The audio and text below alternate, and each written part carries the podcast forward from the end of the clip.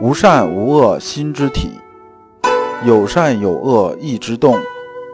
知善知恶是良知，为善去恶是格物。各位同道，大家好，我是老刘刘长志。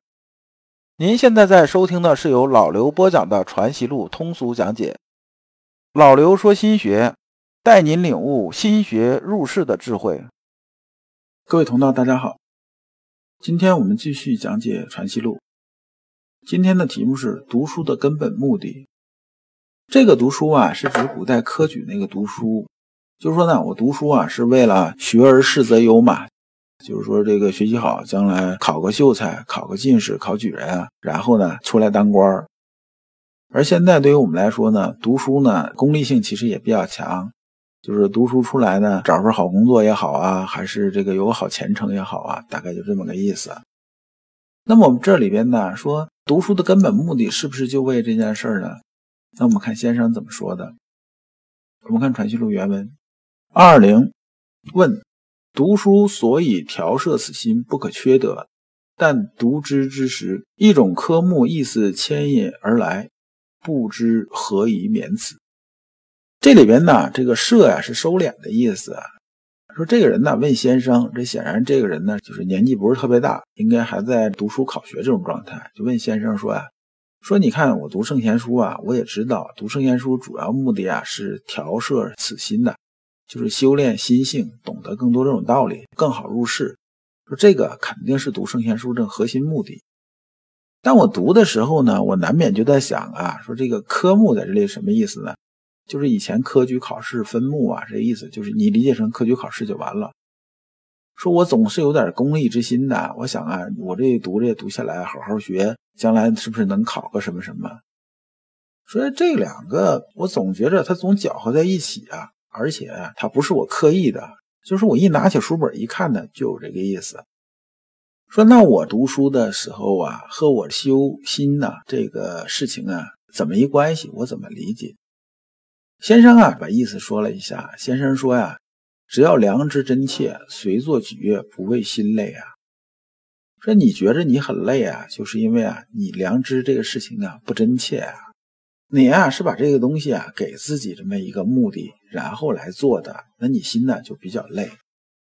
这事情啊，其实克的时候啊是比较容易克掉的，就是把这个东西克除掉是没那么难的。你比如说啊，先生说啊，读书的时候其实也是可以啊治良知的。比如说大家一起读的时候啊，是不是有的人读得好，有的人呢读得不好？提问的时候，有的人答得好，有人答得不好。那你心里边是不是有啊强记博文的这种心呢？就是争胜之心呢？就说这一个班呢四十个学生，那我一定在学生里边我要争个第一、第二啊，是怎么样的？我一定要要有个说法，这就是争胜之心呢在起作用。这时候啊，也要有意识的这种克制争胜之心。咱们呢学这些东西，根本目的是什么？就是修心性啊，修良知，不是为了争胜，不是说一定要比过谁。所以这个角度啊，老刘讲呢，现在呢儿童教育这边呢，教这孩子去 PK 啊，去胜出啊，是怎么样的？这个事情其实对孩子来讲啊，是有短视这一面的。怎么说呢？你不能说它不好，但是副作用太多。那么还有啊，在读书的时候是否有这种浮夸的这种心态啊？如果有呢，也要去除掉。还有拿了一本书之后啊，马上就有速胜这种心态啊，说这个我马上怎么样怎么样，其实就是浮躁。那么这浮躁之心呢，也可以克除掉的。所以啊，你在读书这种过程中啊，和我们做其他事是一样的，它也是个市场模。那么我们在读书过程中啊，发现里边的种种这种私欲啊，我们不断去克去，那么这就是读书的时候致良知啊。你要存着这个心呢，你读书怎么可能会累呢？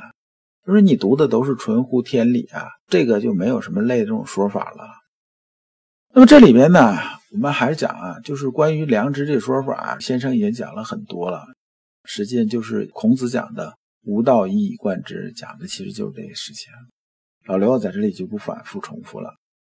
那么呢，关于啊修心性啊反观这种事情啊，我们一定要注意，就是关照的时候，关照啊是气机的实相，就是我们看气机啊，它的流行啊，它是如何流行的，就是心体里那边气啊，它是怎么涌动起来，它怎么流行的，不是观呐那个情绪那个。有些人呢观来观去观成情绪了，这是不对的。情绪啊，它只是一个虚像。这个怎么解释呢？就说情绪啊，如果是一阵风，那么呢，我们呢这个心呢是什么呢？心呢，比如说就是一汪湖水。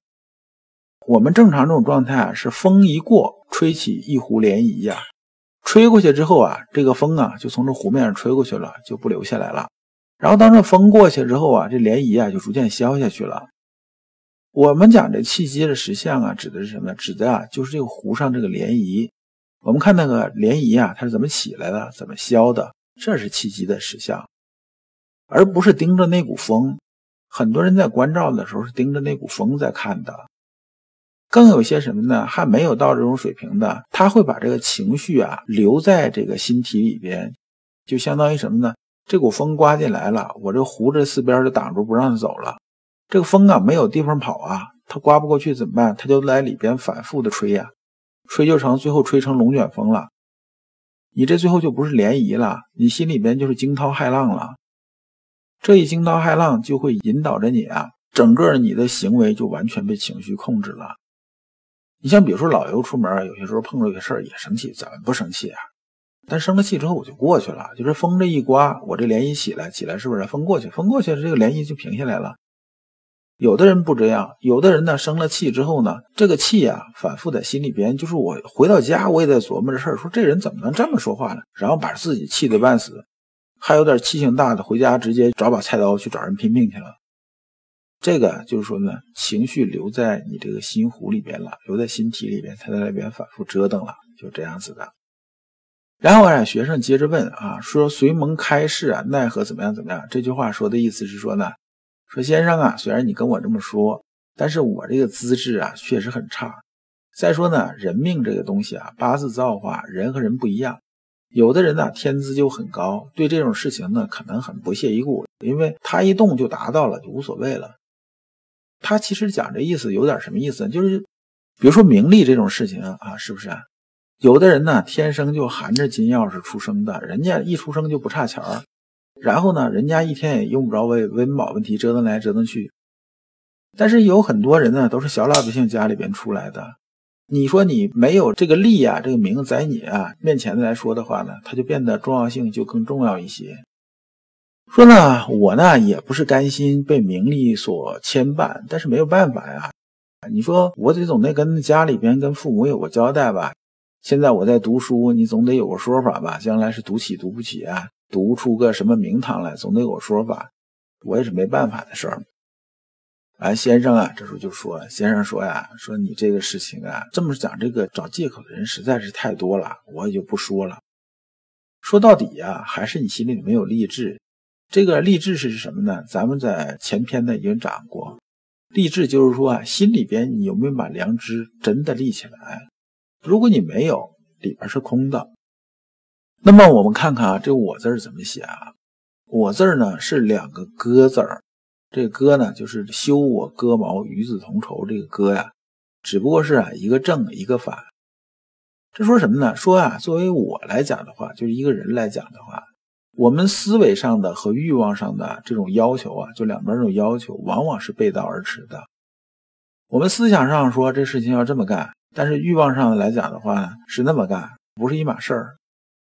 你比如说有些人呢，看着钱了之后呢，看着一捆钱在这放着，在思维上来讲呢，他心里是知道这钱呢是不能拿的，但是在欲望上来讲的话，欲望就告诉他这钱呐很大一堆呀，得拿呀。有这钱之后就怎么样怎么样怎么样，所以呢，有些啊这个坑啊就掉进去了，就这样子的。那么先生讲这段说，你把归词归于心呐，就是把原因呐归于你的亲人呐，归于别人呐，归于外物啊这些原因呢，其实就是励志的问题。那么这也是人性啊晦涩的很根本的东西。人呐都喜欢什么呢？就是在墙上射了箭之后啊，再围着箭画靶子。然后告诉别人说：“你看我的箭法还是很准的，每一箭呢都射到十环上。人呢是有这个人性这种晦涩的。说正因为啊，他欲望在这牵累，心里边呢又志没有立起来，然后再做这件事儿，那我就承认我就没立志吧，我也没干这事儿，我怎么样？人呢千难万难，难认一错啊，逼着人认错是非常非常难的事儿。那不能认错怎么办呢？你得找借口嘛，借口就说，哎呀，你看我这么做，那是因为家里父母有这期许啊，是没有办法呀，是因为什么怎么样怎么样怎么样，这是没有办法的事儿。实际说到底呢，都是贪名为利，之心作祟呀。所以先生最后叹气说呀：“此学不明，不知此处，耽误了几许英雄好汉呐。”讲的是这个意思啊。如果你不知道如何进入心学殿堂，如果你在为人处事时经常左右为难，如果你在入世践行时经常茫然无措，那么你可以加老刘的微信。老刘的微信是。老刘说：“心学的首字母加三个六。”老刘为你答疑解惑，带你趟过晦涩的暗河，到达智慧的彼岸。那么这一讲呢，我们就讲完了。下一讲啊，我们讲气和性的关系。感谢诸君。